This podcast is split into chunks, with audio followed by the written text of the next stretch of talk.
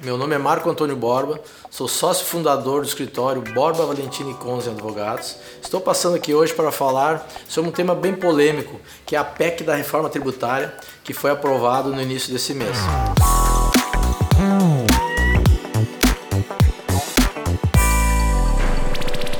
Desde então, muito tem se falado, muita coisa tem se dito, e eu tenho sido indagado muitas vezes por clientes, empresários e amigos sobre algumas questões. Uma delas que, que falam muito é qual vai ser a alíquota, vai ter ou não a alíquota e qual vai ser a alíquota sobre a distribuição de lucro das empresas.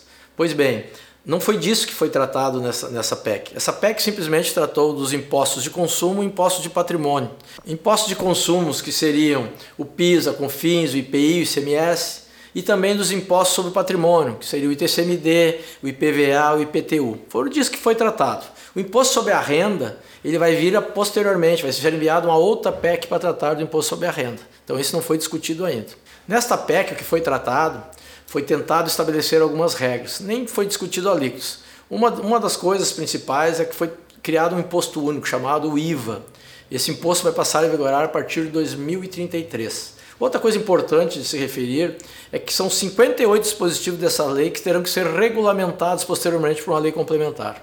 Agora esse projeto vai ser encaminhado para o Senado Federal, onde vai tramitar inicialmente nas comissões internas, depois irá plenário. Se houver alguma mudança no plenário, ele voltará para a Câmara. Se for aprovado o texto na sua íntegra, vai para a sanção presidencial. Portanto, pessoal, temos muita e muita discussão ainda pela frente para chegarmos às questões de alíquotas ou de valor sim, alto, baixo ou não. Muito obrigado.